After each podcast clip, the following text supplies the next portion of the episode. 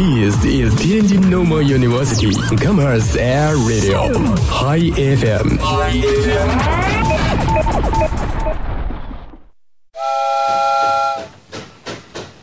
我想在雨夜暴走香港，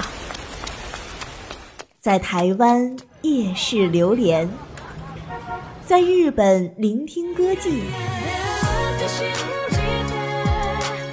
我想去德令哈的铁轨边读一读海子的九月，去撒哈拉沙漠寻找三毛跟荷西踏过的那片沼泽，去伦敦寻找海伦和弗兰克通信的查令街八十四号。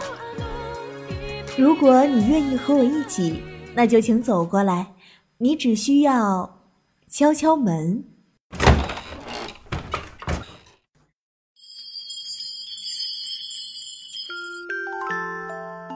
嗨，这里是舒格酒屋。嘿，这里是嗨舒，格这里是酒舒屋格酒屋。这里是舒格酒屋。嘿，嘿嘿这里是这里这里是舒格酒屋。嘿，欢迎光临舒格酒屋。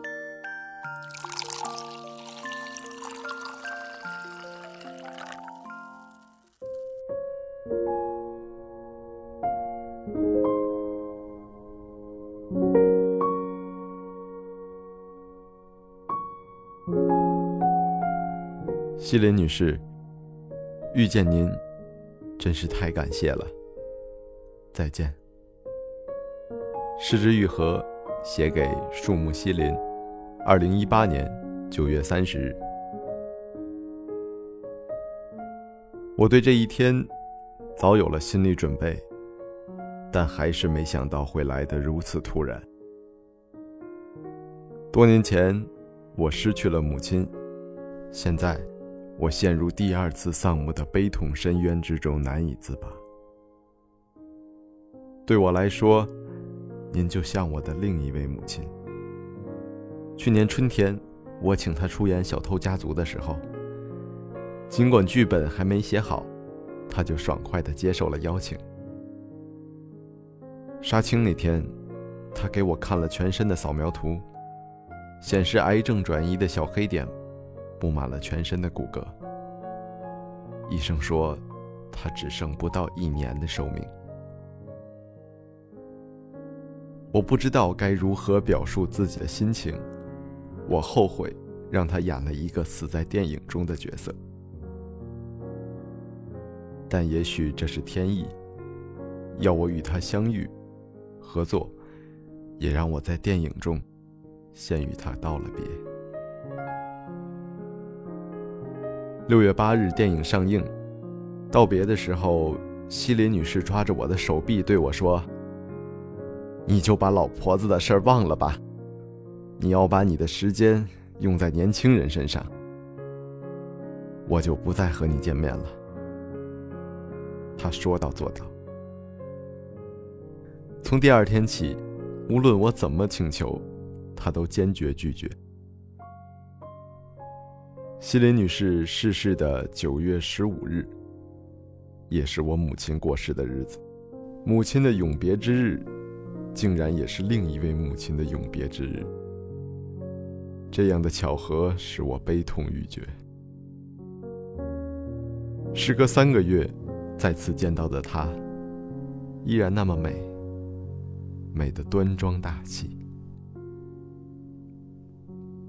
我终于明白，他不愿与我相会，是要减轻我失去他的悲伤。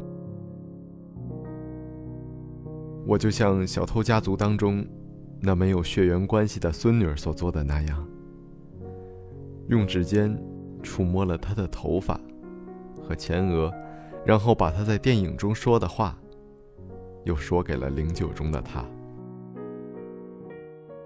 我总觉得人往生之后会存在于万物。我失去了母亲，反而觉得母亲存在在周围的一切事物当中。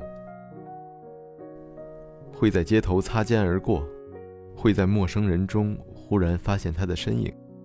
这样想着，就慢慢超越了悲痛。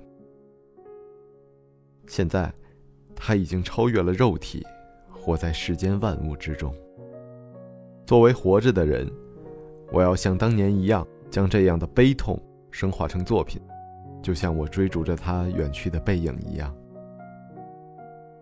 我向着灵柩中的他，再一次重复我道别的话。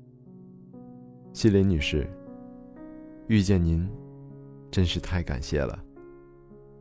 再见。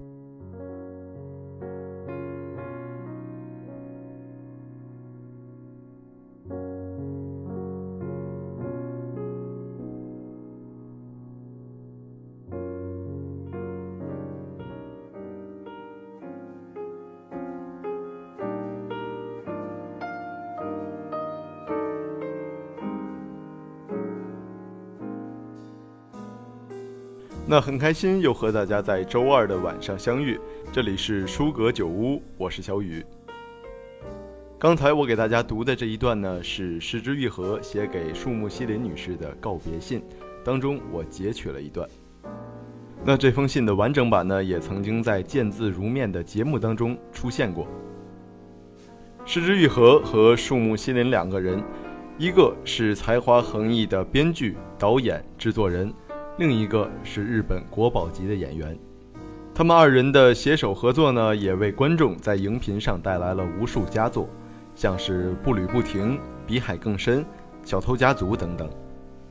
一次又一次的合作，让二人的感情愈加深厚。失之愈合把树木希林当做了自己的另外一位母亲。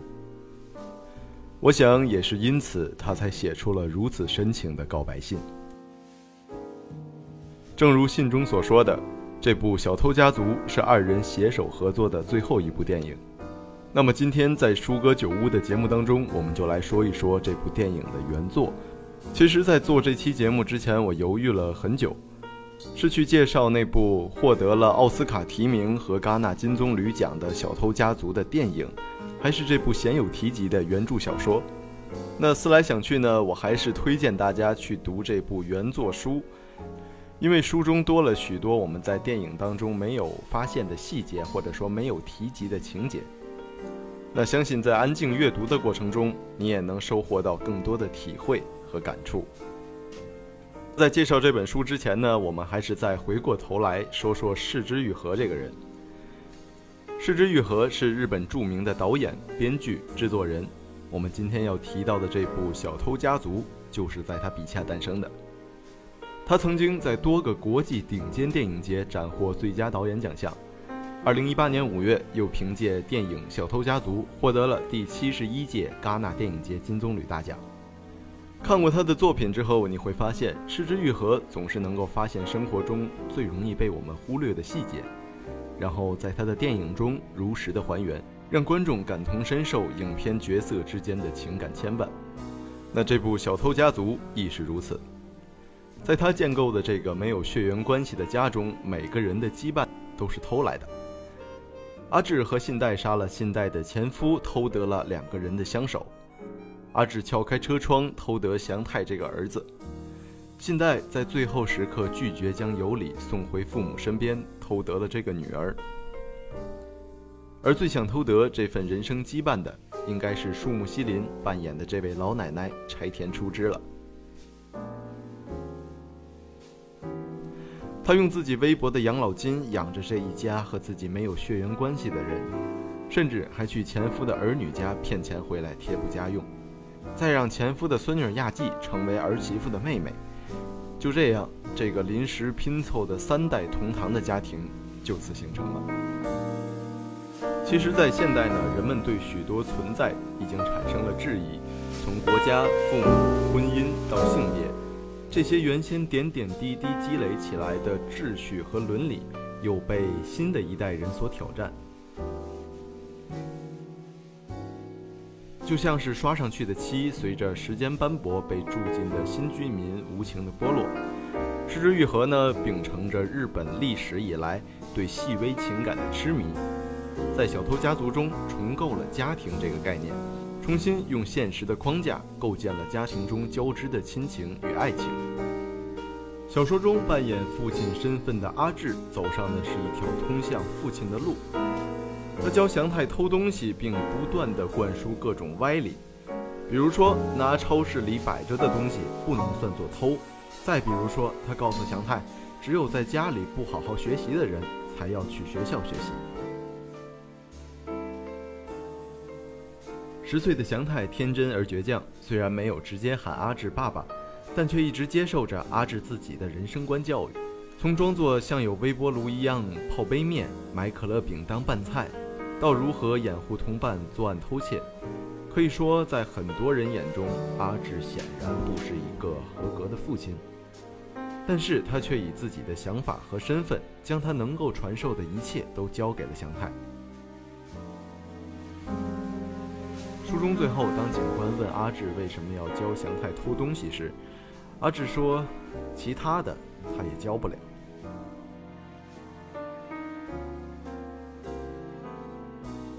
我们中国呀，有句俗话说：“龙生龙，凤生凤，老鼠生来会打洞。”或许呢，映衬着就是像阿志这样的底层人物的生活吧。在我们这个望子成龙、望女成凤、巍然成风的时代，阿志这样的教育毫无疑问会被人唾弃。但是，倘若隔绝了集体意识的压迫和家庭伦理的绑架，阿志这样对待祥太，是否可以说是显得格外真诚呢？当祥太被抓之后，得知一家人准备逃跑，后来他问阿志是否他们真的打算抛弃他。阿志诚实地说：“本来是打算抛下祥太逃跑的，但是在那之前就被抓了。”随后，阿志向祥太道了歉，说自己要从老爸。重新做回大叔了。从书中剧情的发展，我们可以发现，阿志感觉到了自己作为父亲的身份在渐渐确立，从而期望祥太能够叫他爸爸。可是临到最后自保的决定，还是让他意识到自己没有资格当祥太的爸爸。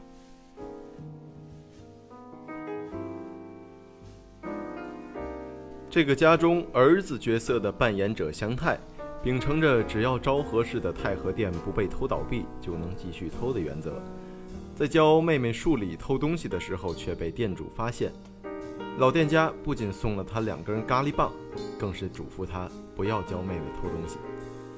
这让祥太对于偷东西的信仰产生了动摇，所以最后他为了保护数理，主动被抓。这个家中扮演母亲角色的信代。曾因正当防卫而和阿志一同杀了他的前夫，住在一起后也一直承担着家里母亲的责任。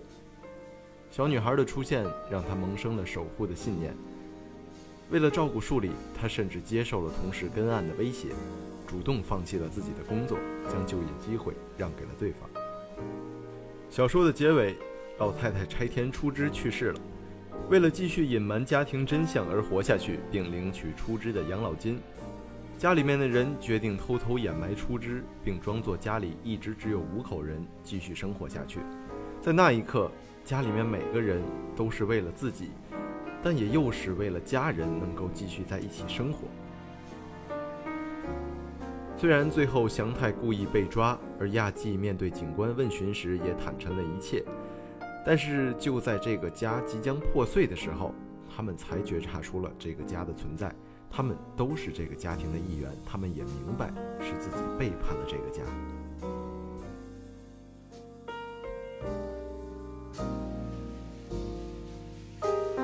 我们古语说：“名不正则言不顺，言不顺则事不成。”那在这样的教条伦理之下，小说里树里的妈妈因为自己的血缘关系，虽然自居母亲，却虐待孩子；而信代虽然不是母亲，却无私的爱着树里。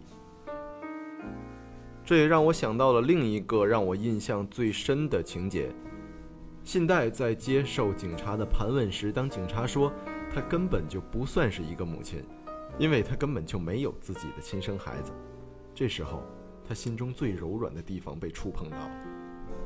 没有生过孩子就不是母亲了吗？他这样反问道。信代他见过太多不合格的母亲，他自己的母亲。树里的母亲，我想，当他对着警察沉默无言时，才是悲愤到达了极点的时候。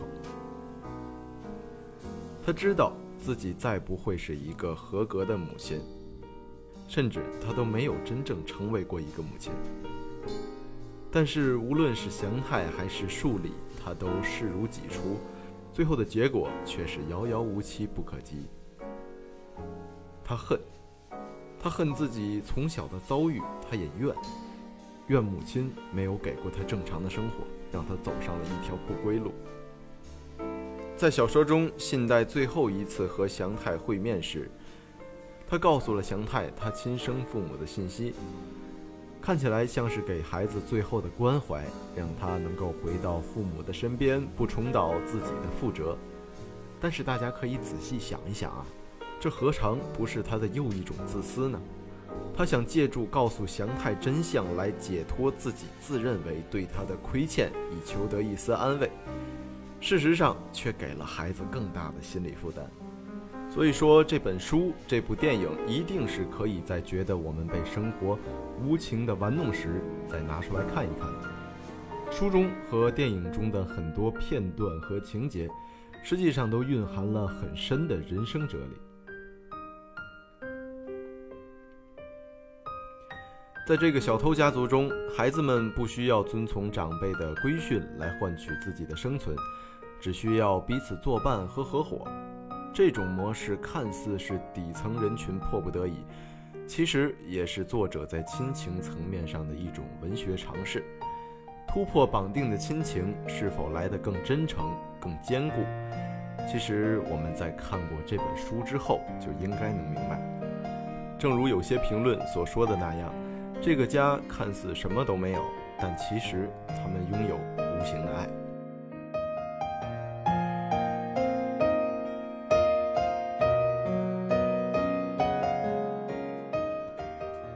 好，那我们介绍完了《小偷家族》这部书，为我们平淡甚至有点枯燥的生活增添一丝感动吧。